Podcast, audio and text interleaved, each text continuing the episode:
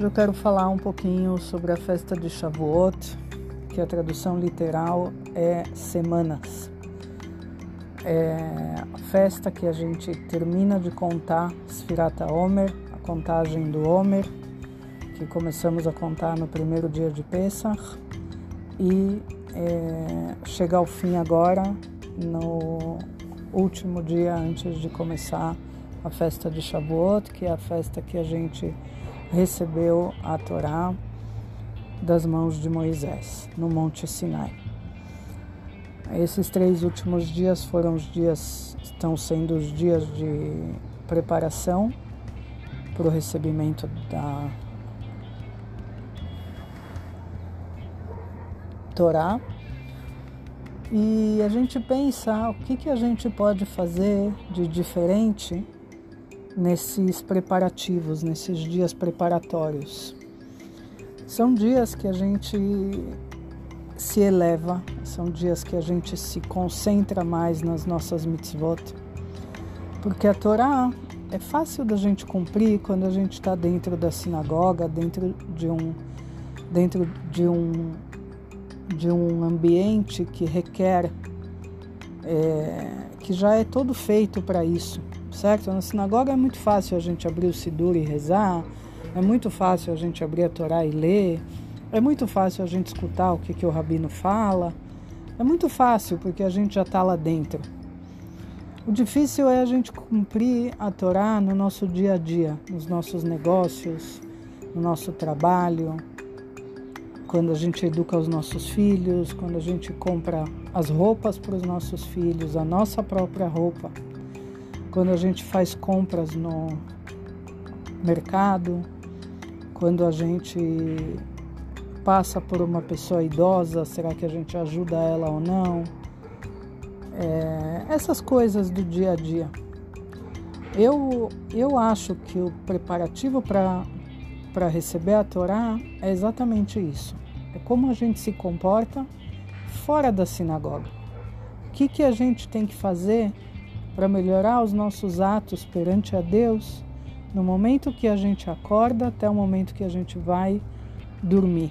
Sem a gente estar tá usando o talit, sem a gente estar tá usando tefilin, o tzitzi, todas essas coisas que lembram a gente que existe Deus. Como a gente se comporta sem todos esses aparatos no nosso dia a dia? E eu acho que a gente tem que se concentrar nisso, nesses dias de preparativos. Além, claro, de preparar comida saborosa, além, claro, da gente preparar a nossa casa para essa festa, que é uma das festas, uma das três festas que, quando tinha o templo, os judeus subiam para o templo, que são as festas de Pesach, Shavuot e Sukkot e além dessa parte técnica, eu chamo, né? Tem a parte de, de comportamento. Como a gente deve agir. Porque a Torá nada mais é do que um livro de instruções para a nossa vida.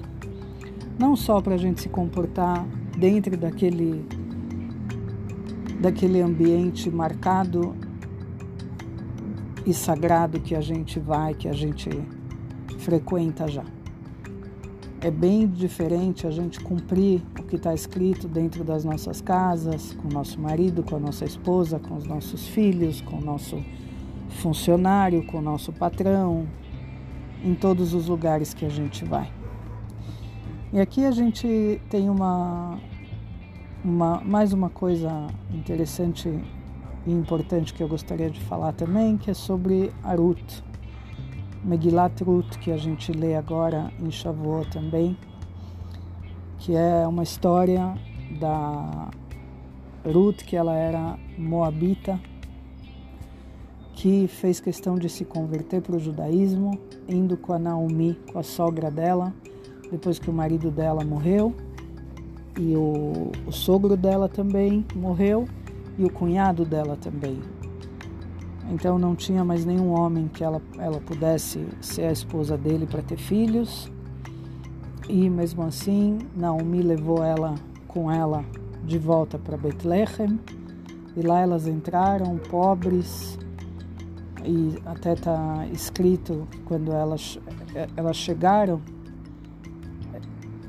olharam para elas e perguntaram essa é a Naomi aquela que saiu daqui toda cheia de si toda rica um marido e dois filhos e largou a gente porque a gente estava aqui passando fome é ela mesma aí pergunta por que que ela voltou para lá por que, que ela não foi para outro lugar? Ela podia ter ido para qualquer outro lugar.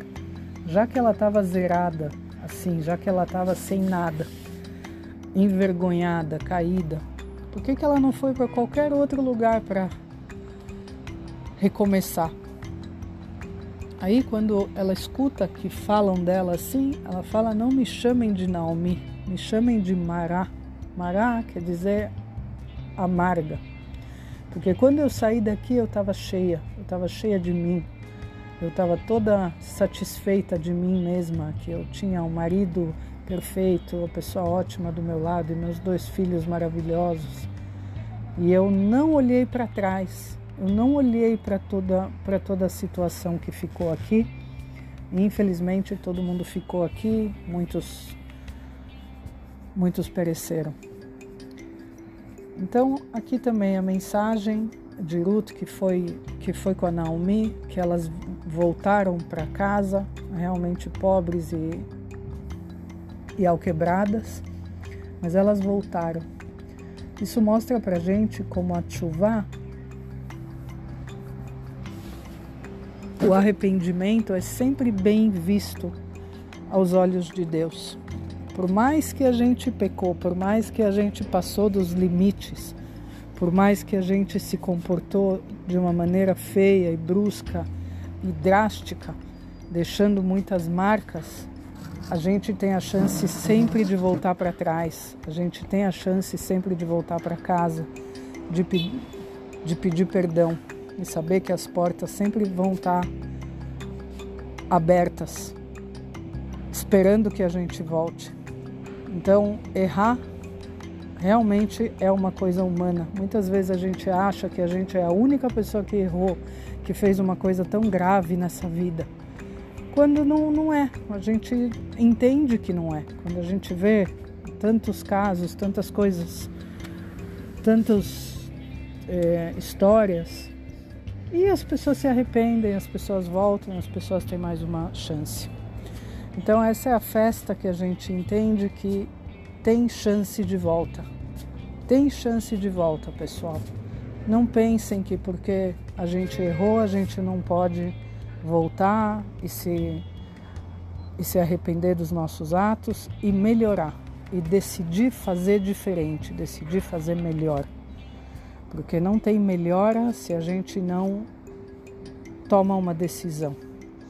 Então, essa é uma festa de tomar uma decisão, de tomar uma ótima decisão, de começar, se não estamos fazendo ainda, de fazer o melhor, de fazer o nosso melhor, de termos comportamentos novos bons, de termos, de termos atitudes corretas e boas perante nosso marido, a nossa esposa, perante os nossos filhos, que são realmente as pessoas mais importantes da nossa vida.